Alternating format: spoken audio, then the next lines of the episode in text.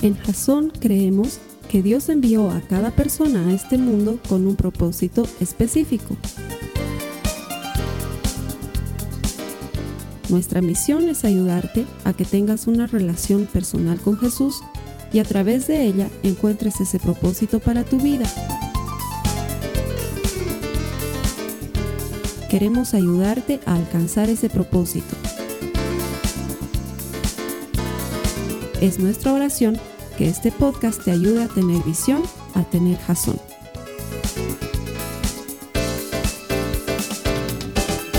¿Están listos para una nueva serie? Vamos a comenzar una nueva serie. Saquen por favor Biblias o celulares o dispositivos móviles donde sí van a poder encontrar las notas de la prédica. Estamos comenzando una nueva serie y esta serie se llama Un minuto después de morir. Vaya título. Un minuto después de morir. Durante la serie, lo que vamos a hacer es que vamos a ir a la palabra de Dios para tratar de entender la muerte. Vamos a hablar sobre la muerte y lo que sucede una vez que morimos. Y vamos a hablar sobre el cielo y vamos a hablar sobre el infierno y sobre cosas que probablemente muchos de ustedes en algún momento se preguntan y no encuentran quien se las responda. También consciente de que culturalmente, como bolivianos y como latinoamericanos, porque he visto que los mexicanos son muy parecidos a nosotros en muchas cosas de su cultura en relación a la muerte, y en general en Latinoamérica tenemos una concepción muy especial culturalmente sobre la muerte, que no tiene nada que ver con la Biblia, y que necesitamos que alguien nos las explique para que sepamos exactamente en qué poner nuestra esperanza. Creo que es una serie poderosa. Creo que no solamente te va a ayudar a tener certeza de tu salvación, pero además entender qué ha pasado con un ser querido que haya muerto y que tú extrañes y entender qué hay más allá para nosotros desde la palabra de Dios, porque además es un hecho, hermana, hermano, es un hecho. Las estadísticas lo dicen, 10 de cada 10 personas mueren. O sea que lo más seguro es que tú te vayas a morir algún rato y que yo me vaya a morir. Y deberíamos saber qué pasa después de que morimos. Por eso la serie se llama Un minuto después de la muerte. Pero tengo una buena noticia para comenzar. Y la buena noticia es la siguiente. Realmente no te mueres cuando te mueres. Esa es una muy buena noticia. Cuando te mueres, no te mueres. Es más, yo diría, cuando te mueres, estás más viva, estás más vivo que nunca. En el momento que mueres, más bien se acabó todo lo malo y comienza algo completamente diferente. Desde el momento que cierras tus ojos a esta vida, los abres a Jesucristo. Y conforme lo vaya desarrollando en el mensaje de hoy, tú vas a entender cómo es y por qué es tan importante. Creo que nunca estamos más vivos que cuando nos morimos. Y eso debería ser una noticia esperanzadora para nosotros. De hecho, no sé si tú sientes, eh, los seres humanos tenemos algo dentro nuestro que nos habla de eternidad. Hay algo dentro tuyo que te dice que la vida no puede terminar solo con la muerte. Y no importa si eres creyente o no creyente, algo dentro de ti te dice que hay algo más allá y es porque en el diseño Dios ha incluido eso, porque la vida no termina con la muerte, la vida comienza con la muerte. Es el momento de la verdadera vida. Acompáñame por favor en tus notas de la prédica o en tu Biblia a 2 de Corintios en el capítulo 5. Vamos a dejar que la Biblia nos predique. Es más, hoy voy a utilizar mucha Biblia. ¿Están listos para mucha Biblia?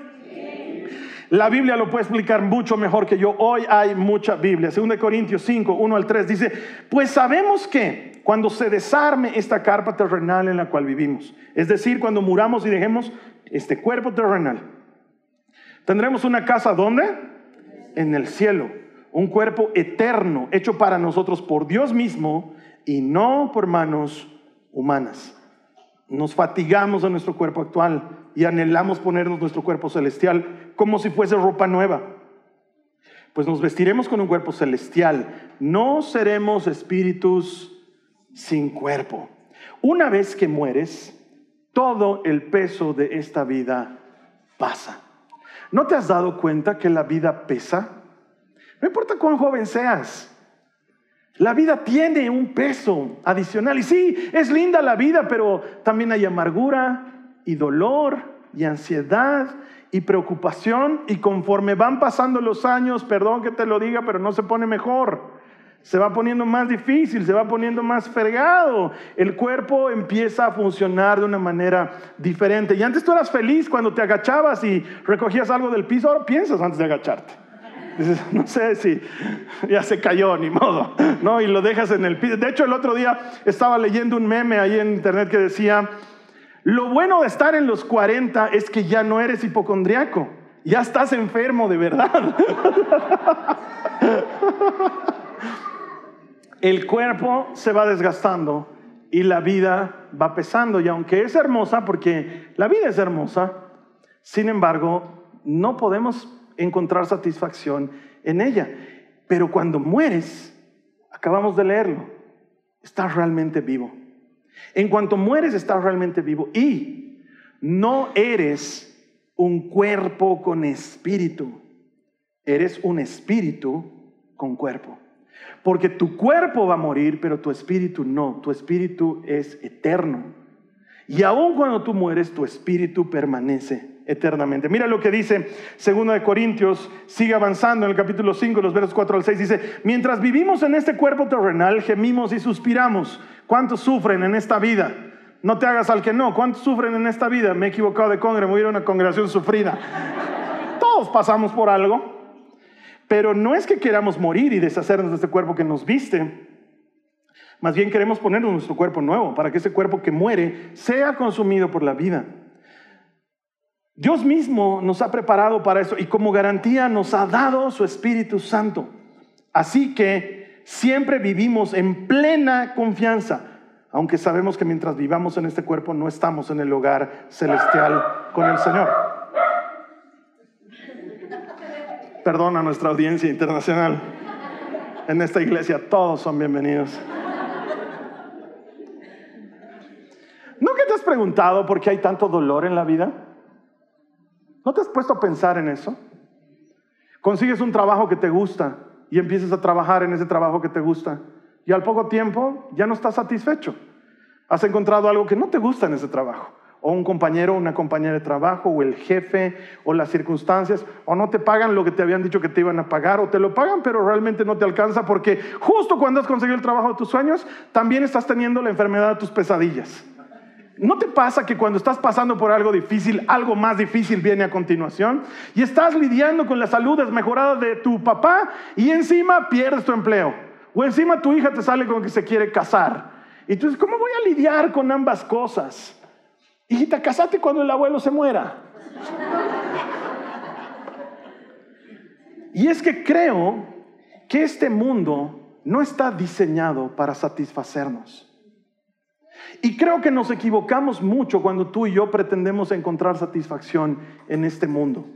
Y no me refiero a que sea algo malo, porque de hecho hay una canción bien hermosa en inglés eh, que dice algo así como, veo los árboles y el cielo, el cielo azul, miro las montañas y me, pongo a pensar, dice el cantante, qué mundo más maravilloso. Y lo es. El mundo es hermoso.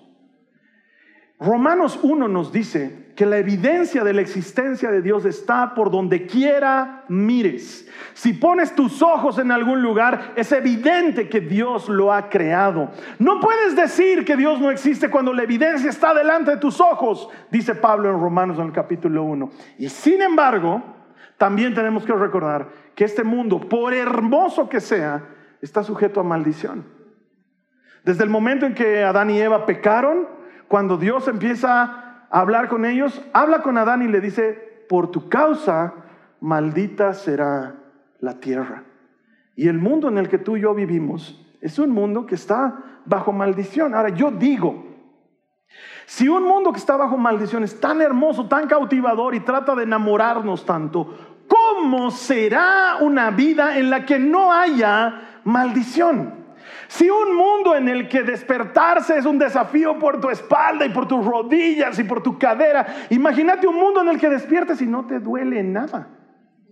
Imagínate despertar en un mundo donde no estás preocupado porque ya estamos llegando a fin de mes y se vence la cuota del banco. Imagínate un mundo en el que no hay más preocupación de si mi hijo llega tarde, no llega tarde, si está vivo, si no está vivo. Imagínate vivir en un mundo así. Este mundo no está diseñado para que encontremos satisfacción en él.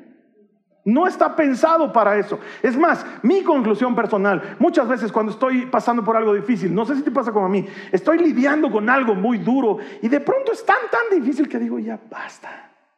Señor, llévame. Porfa, llévame. O ven, ven de una vez y ejecuta juicio y justicia sobre estos. en el nombre de Jesús. ¿No te pasa? Creo que la vida está diseñada para que anhelemos la eternidad. Creo que todos en algún punto decimos, Señor, quiero que me lleves contigo. Porque la vida no está pensada para satisfacernos. Sigue diciendo Pablo en los versos 7 al 10 del mismo capítulo 5 de 2 Corintios, pues vivimos por lo que creemos y no por lo que vemos. Sí, estamos plenamente confiados y preferiríamos estar fuera de este cuerpo terrenal porque entonces estaríamos en el lugar celestial con el Señor. Lo cual quiere decir, hermano, que o estamos vivos aquí o estamos en el lugar celestial con el Señor y para eso tenemos que estar muertos aquí. No hay término medio. O estás vivo aquí o estás vivo allá, pero no puedes estar vivo en ambos lugares. Eso es lo que está diciendo la palabra. Así que ya sea que estemos aquí en este cuerpo o ausentes de este cuerpo, nuestro objetivo, ¿qué dice ahí? Es agradarle a Él. Pues todos tendremos que estar delante de Cristo para ser juzgados. Cada uno de nosotros recibirá lo que merezca por lo bueno o malo que he hecho mientras estaba en el cuerpo terrenal. Eso lo explicaré más adelante. ¿Qué dice ahí? Nuestro objetivo es agradarle a Él. Eso es lo que dice la Biblia. Yo no leo que diga nuestro objetivo es acumular mucho dinero. Acumular mucho dinero y tener un gran departamento. Una pensión de jubilación decente y tres autos. No dice que ese sea nuestro objetivo. No dice nuestro objetivo es tener un canal de YouTube con 100 mil suscriptores. No dice eso. No dice nuestro objetivo es ser famosos e importantes, tener una estrella en el paseo de Hollywood. No, nuestro objetivo ¿qué es? Agradarle a Él. Ahora yo te tengo una noticia. La Biblia dice que le agradamos por la fe. Porque sin fe es imposible agradar a Dios. Pero los que se acercan a Él deben creer que Él existe y que recompensa a los que le buscan. La manera que le agradamos es por fe. ¿Y cómo es que tenemos fe? Por oír su palabra. Cuando tú escuchas su palabra y te conectas con el Señor, crees en Él y como crees en Él le haces caso y eso es lo que hace que le agrademos.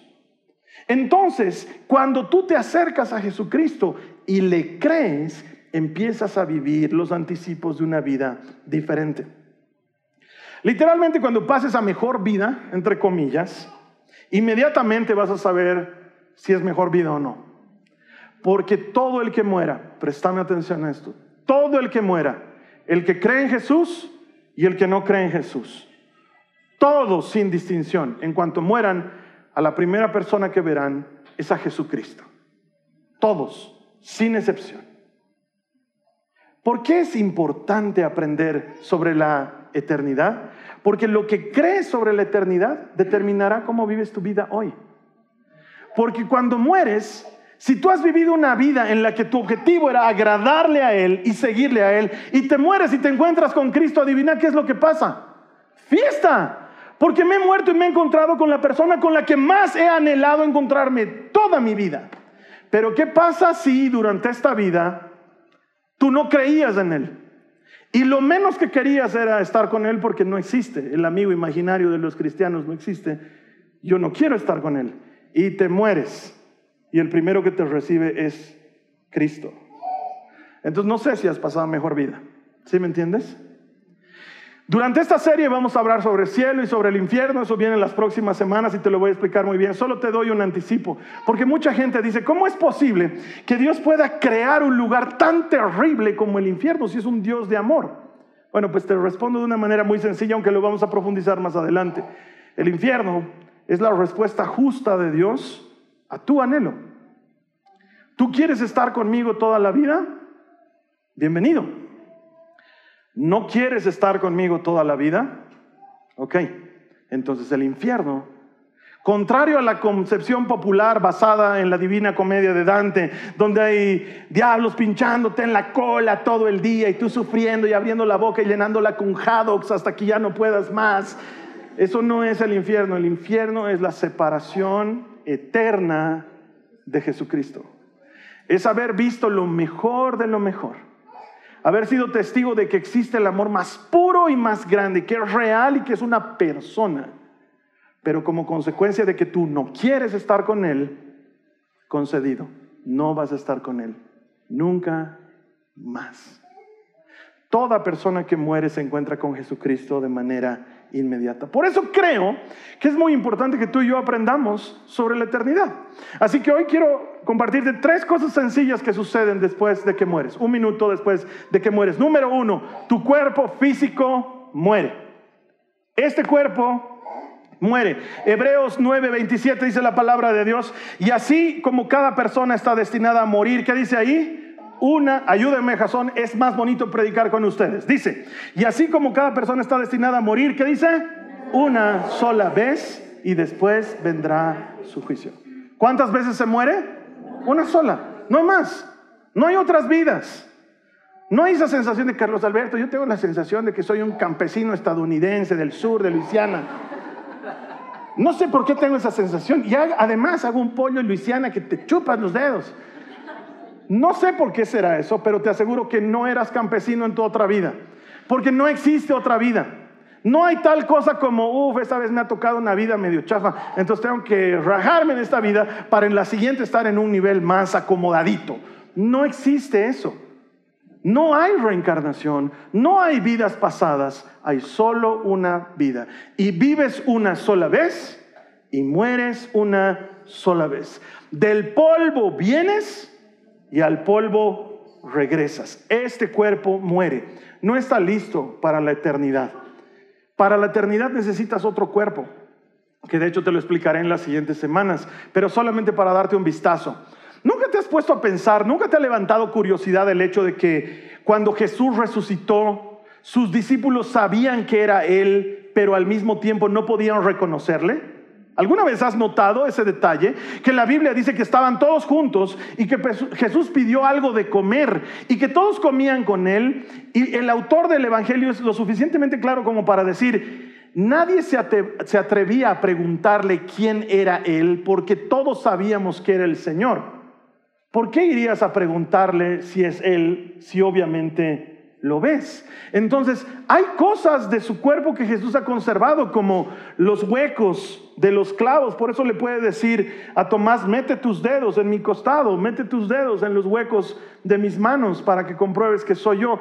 Y sin embargo, al mismo tiempo, no podían darse cuenta que era Él. Los discípulos de Maús caminaron con Él kilómetros sin darse cuenta que estaban caminando con Él. Y claro, en las películas tratan de mostrarnos de alguna manera lógica, entonces lo muestran a Jesús con capucha, poco más con cierre, ¿no? Pero no, era Jesús súper normal, solamente que algo en su cuerpo había cambiado. Era lo suficientemente cuerpo como para comer algo, pero lo suficientemente sobrenatural como para entrar en un lugar sin que le abran la puerta. ¿Nunca te has puesto a pensar en esos detalles? Entonces, este cuerpo no está listo para la eternidad. Necesitamos un cuerpo diferente. Tu cuerpo físico muere. Número dos, tu espíritu nunca se separa de tu alma, pero sí se separan de tu cuerpo. El espíritu y el alma son uno y no se separan nunca. Pero el cuerpo sí se separa del espíritu y del alma. Y tu cuerpo queda aquí y muere, tu espíritu no. Mira lo que dice Mateo 10 en el verso 28. Dice, no teman a los que quieren matarles el cuerpo. No pueden tocar el alma.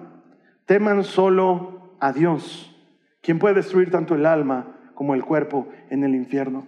El cuerpo se destruye, el cuerpo se vuelve polvo, el cuerpo desaparece y vas a ser transformado, vas a tener un cuerpo diferente, pero tu espíritu es el mismo, tu alma es la misma. Mucha gente me pregunta, me dice Carlos Alberto, ¿voy a poder reconocer a mis seres amados cuando nos encontremos en la eternidad? Claro que sí, los vas a reconocer, porque el espíritu y el alma siguen siendo los mismos. Lo que cambia es este cuerpo, porque en la eternidad no, no, va a haber enfermedad, este cuerpo se enferma, no va a haber vejez, este cuerpo envejece. Lo que no te puedo garantizar, porque no lo puedo garantizar, No sé si habrá una mejora.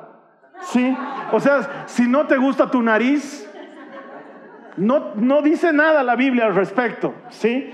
Entonces no lo sé, pero sí sé que seremos transformados. Pablo dice claramente cuando escribe a los tesalonicenses que seremos transformados en un abrir y cerrar de ojos. Pero este cuerpo se queda y nuestro espíritu pasa a la presencia del Señor. Mira lo que dice Juan en el capítulo 11, en los versos 25-26. Dice, Jesús le dijo a quién, a Marta, yo soy la resurrección y la vida. El que cree en mí vivirá aún después de haber muerto. ¿Cuántos dicen amén a eso? El que cree en mí vivirá aún después de haber muerto. Todo el que vive en mí y cree en mí jamás morirá. ¿Lo crees, Marta? ¿Qué pasa cuando morimos? No morimos realmente. Acaba de decirlo Jesús. El que cree en Él, aunque esté muerto, vivirá. No existe tal cosa como el sueño del alma. No sé si has escuchado hablar.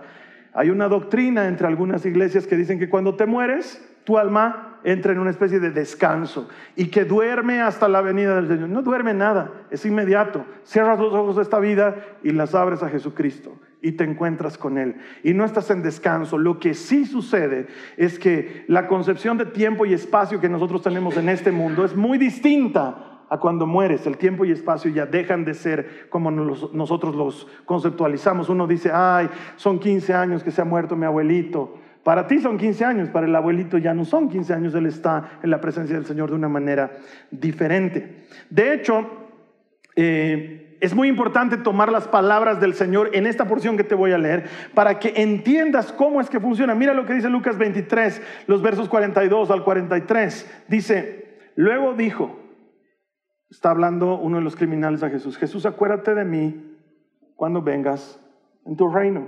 Y Jesús le respondió, ayúdame a leer esto. Te aseguro que hoy estarás conmigo en el paraíso. ¿Conoces la historia? Han crucificado al lado de Jesús a dos criminales. Eh, popularmente se le conoce como el buen ladrón al que acaba de hablar, pero ¿cómo sabemos que era buen ladrón? Eh, puede haber un buen ladrón, a no ser que sea buen ladrón, digamos, ¿no? Pero si no, ¿cómo eres buen ladrón? No, no lo entiendo. Era un criminal. De hecho, en la traducción original lo que nos dice es que eran dos forajidos, dos criminales, dos delincuentes. Y uno de ellos le dice a Jesús, si eres quien dice ser, bájate de la cruz y bájanos a nosotros contigo. Y entonces el otro se molesta, se pone furioso y le dice, ¿qué te pasa? ¿Por qué le hablas así a este hombre? Nosotros estamos colgados aquí por la 1008, en cambio él no ha hecho nada. La 1008 para los que nos están viendo en otras partes. Es, el número de una ley muy fuerte relacionada con narcóticos aquí en Bolivia, es muy, muy fuerte. ¿no? Entonces, si alguien te agarra por la 1008, ya fuiste. ¿no? Entonces, eh, este hombre le dice, nosotros estamos pagando un justo castigo por nuestros crímenes, pero este hombre aquí no ha hecho nada malo. Y luego vuelca y lo mira a Jesús y le dice, Señor, acuérdate de mí cuando estés en tu reino. ¿Y qué le dice Jesús? Le dice, ah, complicado, ¿no? Porque no te has bautizado.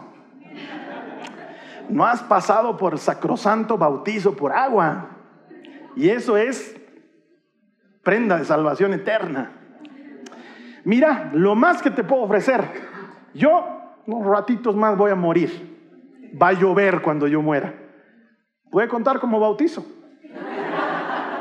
Puede ser sí. No te puedo garantizar, pero no le dice eso, ¿no ve? No le dice, acuérdate de mí cuando estés en tu reino y Jesús le dice, mmm, complicado. No me acuerdo haberte visto en ninguna clase en la escuela bíblica.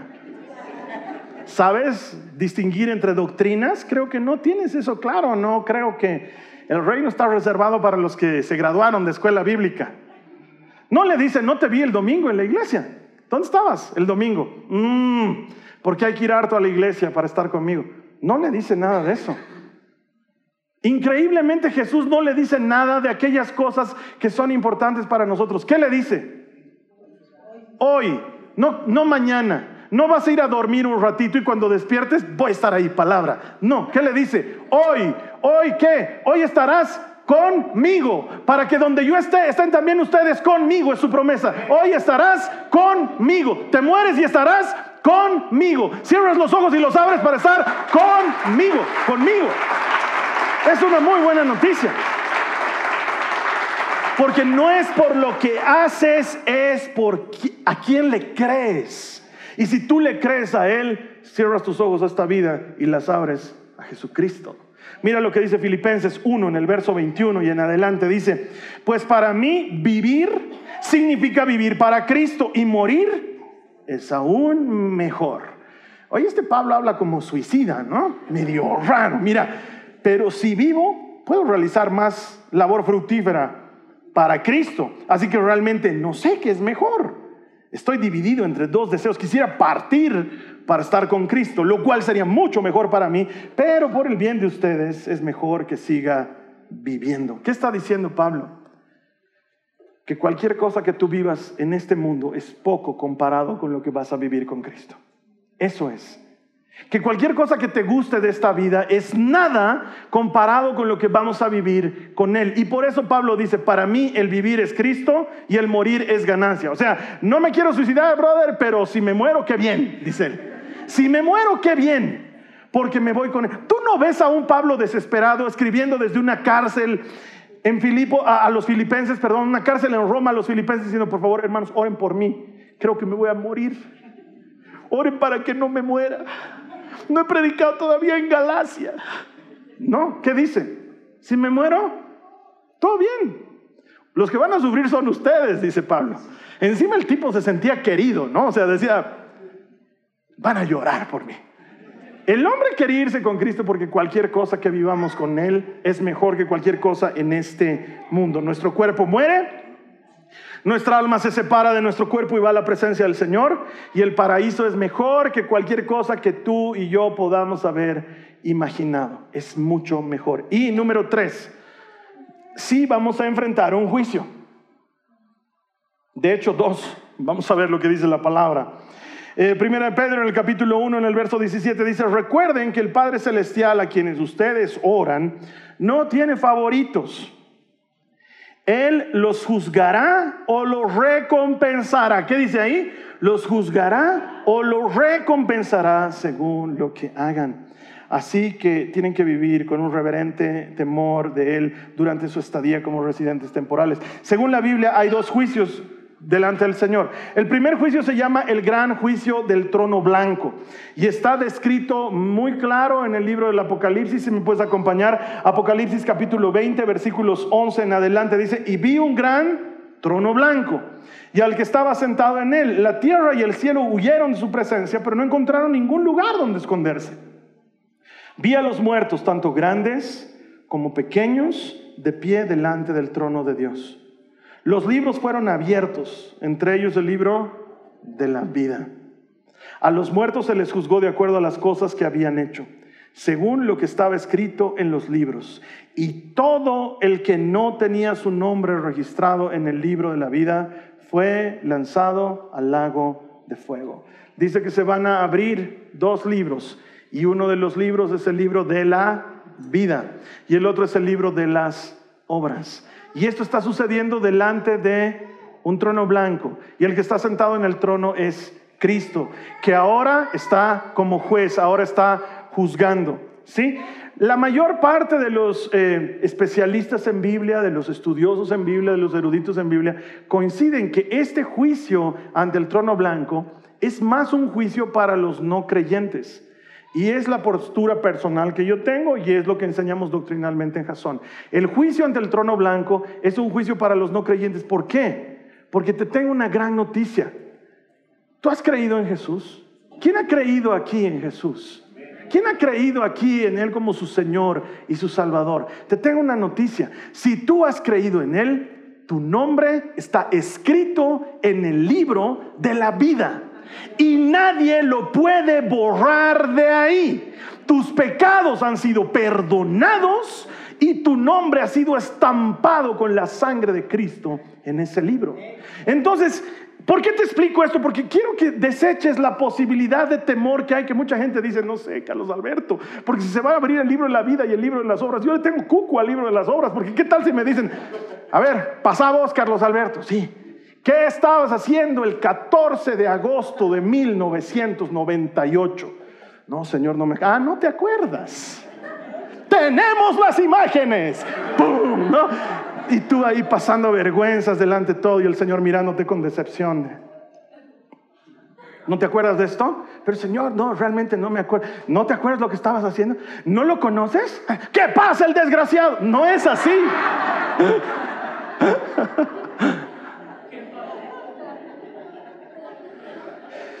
Si tu nombre está escrito en el libro de la vida, no tienes nada de qué temer. Eso es lo que dice la palabra, porque tus pecados han sido perdonados. Ese primer juicio es así, es para creyentes.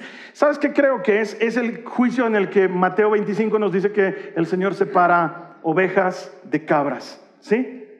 Y las separa y dice, porque tuve hambre y me diste de comer, tuve sed y me diste de beber, estuve enfermo y me visitaste, estuve desnudo y me vestiste, estuve en la cárcel, te preguntaste por mí. Y eh, ellos dirán, ¿cuándo hicimos eso, Señor? Y el Señor les dirá, cada vez que lo hiciste por uno de estos más pequeños, por mí lo hiciste. Y yo sé que cuando explico esto, porque también pasa lo mismo con las cabras, apártense de mí porque tuve hambre, no me dieron de comer, tuve sed, conoces la fórmula. Cada vez que uno explica esto, la gente dice, oye, un ratito, pero Carlos Alberto, tú me has dicho que uno está en el libro de la vida por haber creído, no por haber hecho algo. Sí. El libro de la vida solamente recibe un registro a aquellos que creyeron en Jesús, pero el libro de las obras registra todo lo bueno que hiciste a partir de él. ¿Por qué? Porque no está en nosotros hacer las cosas buenas por nuestra pura naturaleza de buenos tipos. Pero ¿no te ha pasado que desde que has conocido a Jesucristo, no solamente quieres pasar tiempo con Él, no solamente quieres leer las escrituras, sino que te nace servir a los demás, hacer algo por alguien más, eh, prestarle algo a alguien, darle algo, proveerle de algo? ¿No te ha pasado? Porque no está en mí ser buen tipo, pero hay algo dentro mío que quiere hacer cosas mejores.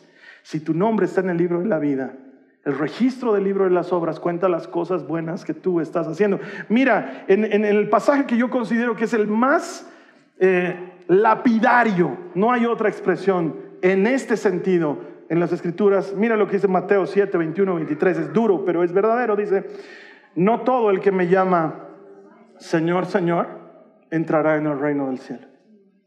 Solo entrarán aquellos que verdaderamente hacen la voluntad de mi Padre que está en el cielo. El día del juicio muchos me dirán, Señor, Señor, profetizamos en tu nombre, expulsamos demonios en tu nombre, e hicimos muchos milagros en tu nombre, pero yo les responderé, nunca los conocí. Aléjense de mí, ustedes que violan las leyes de Dios. ¿Cómo es esto posible? Claro que es posible. Es muy posible. Porque una cosa es hacer cosas buenas y otra cosa es conocer a Dios. Nosotros no hacemos cosas buenas para conocerle. Como le hemos conocido es que queremos hacer algo bueno. No está en nosotros ser buenos. Pero como le hemos conocido, Él ahora en nosotros, Él es el que quiere hacer algo bueno. En nosotros y a través de nosotros. Esto es muy real. Entonces con el Señor nunca va a contar que yo le diga, Señor, pues no te acuerdas. Yo estaba en el switchversario. Estaba vestido de blanco y negro en la primera fiesta. ¿No te acuerdas de mí? Nunca te conocí. Porque no es lo que haces, es a quien conoces. No son las obras que acumulas. Porque las obras no cuentan para nada si no lo has conocido a Él primero. Pero si le has conocido, cada obra cuenta porque la haces para Él. Hay un segundo juicio. Se llama el juicio del tribunal de Cristo. Mira lo que dice 2 Corintios 5:10. Dice, porque todos tenemos que presentarnos, ¿quiénes? Todos tenemos que presentarnos ante el tribunal de Cristo, para que cada uno reciba lo que le corresponda según lo bueno o lo malo que haya hecho mientras estaba en el cuerpo. Ahora, lo interesante es que la palabra, la palabra griega que está utilizando aquí Pablo es una palabra que se pronuncia beima. Y beima literalmente era un tribunal, pero era un tribunal exclusivo, específico. No era cualquier tribunal. ¿Cuál era el beima? El tribunal de las Olimpiadas. Era el tribunal donde se sentaba el emperador para premiar a los que habían ganado las Olimpiadas. Todos los otros tribunales reciben otros nombres, pero este específico se llama Beima. Por eso podemos concluir que es un tribunal de premiación y no de castigo, porque en esa época, cuando tú ganabas algo en las Olimpiadas, llegabas delante del Beima y el emperador tomaba una corona de laurel y te la ponía sobre la cabeza, con lo cual te declaraba campeón y vencedor. Y entonces tú portabas esa corona como prueba de que eras campeón y vencedor en las Olimpiadas. esa misma palabra es la que Pablo está utilizando aquí y dice, todos nos presentaremos delante del Beima del Señor. Y entonces lo más probable es que lo que también dice la Biblia, Él nos recompense seguramente con alguna corona. Entonces no hay nada de qué temer porque tus pecados ya han sido perdonados. ¿Cuántos dicen amén a eso? Tus pecados ya han sido perdonados. Hay perdón en la sangre de Cristo. O sea, quiero que entiendas esto. Cuando Jesús estaba en la cruz del Calvario, Él sabía de todo lo que ibas a pecar porque ni habías nacido. No es que tus pecados son nuevos para Él, no es que dice, ah, esa no me la veía venir, cochinín. No. Él ya había muerto por todos tus pecados. ¿Alguien dice amén a eso? Entonces lo siguiente que viene es, después del perdón y del arrepentimiento que ha traído el perdón, hay una recompensa. Y el Señor nos recompensará. Somos salvos por gracia solamente, pero somos recompensados por nuestras obras. Eres salva, eres salvo por haber creído en Cristo, pero Él premiará tus esfuerzos. ¿Sabes qué cosas va a juzgar el Señor? Nos va a juzgar, por ejemplo, por cómo tratamos a la gente. ¿Cómo tratamos a la gente cuando la demás gente nos está viendo? ¿Y cómo tratamos a la gente cuando la demás gente no nos está viendo? ¿Cómo tratas a la gente que se acerca a pedirte dinero en un semáforo? Tanto como cómo tratas a la gente cuando estás en una reunión social. Para el Señor es importante. La Biblia dice que nos va a juzgar por cada palabra que salga de nuestra boca, todas. Las que dijiste durante la alabanza y también la que le dices a tus hijos cuando no han hecho la tarea. Él está mirando todas esas cosas, ¿sí? Y algunas te restan y algunas te aumentan. Y Él va a tener en cuenta cada cosa que nosotros hayamos hecho para llevar a otros a Cristo. Porque Él está bien muy claro cuando dice, si ustedes no se avergüenzan de mí delante de los hombres, yo no me avergonzaré de, ustedes delante de mi Padre y de sus ángeles. Esas cosas cuentan. Entonces, sí seremos juzgados, pero por esas cosas. Y en algún punto tú y yo vamos a estar delante de ese Beima. Y no hay nada que temer porque tu nombre está en el libro de la vida. Pero no sé cómo será cuando tú te encuentres con el Señor. Yo creo saber cómo será cuando yo me encuentre con Él. Soy un cristiano viejo, entonces es inevitable que venga a mi memoria la canción de Marcos Vidal de cuando te encuentras con el Señor y le dices, solamente déjame mirarte cara a cara y perderme como un niño en tu mirada y que pase mucho tiempo. Y que nadie se meta, que nadie lo impida, que nadie diga nada. He esperado este momento toda mi vida. ¿Te imaginas? Eso va a pasar y vamos a estar delante de Él. No sé cómo será tu caso, pero yo estoy seguro que voy a caer de rodillas. Y tengo muchas preguntas que hacerle al Señor. Y sé que cuando lo vean no voy a necesitar hacerlas. Porque solo mirándolo va a ser como era obvio. ¿Por qué me, por qué me conflictuaba tanto? Y ahí absorto y de rodillas y enmudecido con mis propias lágrimas, lo voy a ver a Él. Y tú lo vas a ver a Él. Y Él se va a acercar a ti. Y te va a decir, siervo fiel y bueno. Sierva fiel y buena. En lo poco fuiste fiel. Tú pensabas que nadie lo notaba, que nadie se estaba fijando en eso. Pensabas que eras una más de las profesoras de la escuela dominical pero no eras una más. Yo estaba mirando tu trabajo. Y yo veía como cada domingo te lo, traía, te lo traían al Raulito, este chiquito que nadie lo quería.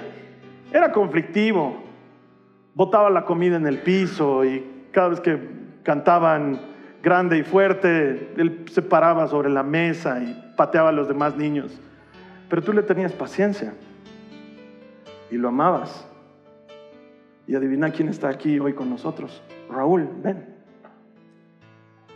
Y tú vas a decir, pues yo no me acuerdo de eso, Señor. Y el Señor te va a decir, tú no te acuerdas, pero para Raúl fue importante.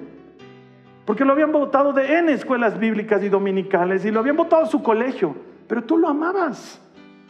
Y eso fue suficiente para que él quiera seguir adelante. Y era chiquito, pero siguió con el Señor. Y ahora está aquí con nosotros. Estabas haciendo una diferencia eterna en su vida. Te va a decir, sierva fiel y buena, en lo poco fuiste fiel. Pensabas que nadie lo notaba, pero antes de que llegue tu esposo a la casa, tú habías hecho doble trabajo. Habías atendido a los niños y habías preparado la comida. Y podías ser una gran profesional, pero habías renunciado a eso por cuidar a tus hijos.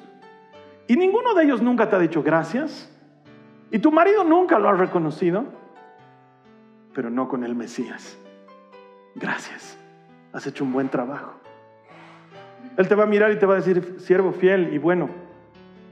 Pensabas que no estabas haciendo la diferencia en el mundo. ¿Por qué? Porque no eras el ministro de alabanza o no eras el predicador de cada domingo.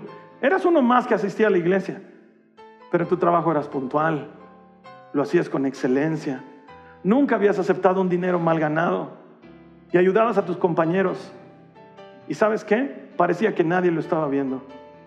Pero yo lo estaba viendo en lo poco fuiste fiel, en lo mucho te pondré.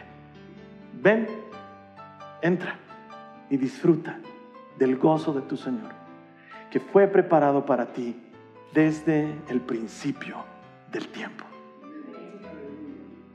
Cuando pases de esta vida a la otra, ¿es mejor vida? Si has creído en Cristo, es lo mejor que le puede pasar a alguien. Porque nada de lo que haya en este mundo se compara con lo que Dios tiene preparado para los que confían en Él. Eso se llama seguridad eterna. Es una doctrina básica del cristianismo. No le tengo miedo a la muerte. ¿Por qué? Porque sé en quién he confiado. Sé que me está esperando. Sé que tiene un lugar para mí. Porque fue muy claro al decirme, yo me voy a prepararles un lugar porque en la casa de mi padre hay muchas mansiones y yo estoy yendo a prepararles una. Y es más claro todavía, para que así donde esté yo, estén también ustedes conmigo. Si no fuese así, no se los hubiera dicho, dice Jesús, pero se los digo para que tengan paz en mí. Eso se llama seguridad eterna. Cuando cierras tus ojos, los abres y adivina quién está ahí. Jesucristo. ¿Qué crees hoy sobre la eternidad? Define cómo vives hoy en relación a esa eternidad. Esta ha sido una producción de Jason Cristianos con propósito. Para mayor información sobre nuestra iglesia o sobre el propósito de Dios para tu vida, Visita nuestro sitio web www.jason.info. Allí encontrarás muchos recursos para animarte en tu relación con Dios, enseñanzas, nuestro blog, prédicas y mucho más. Te lo deletreamos www.jazon.info. También puedes visitarnos en nuestro sitio en Facebook www.facebook.com com barra jason.info. Que Dios te bendiga abundantemente. Muchas gracias.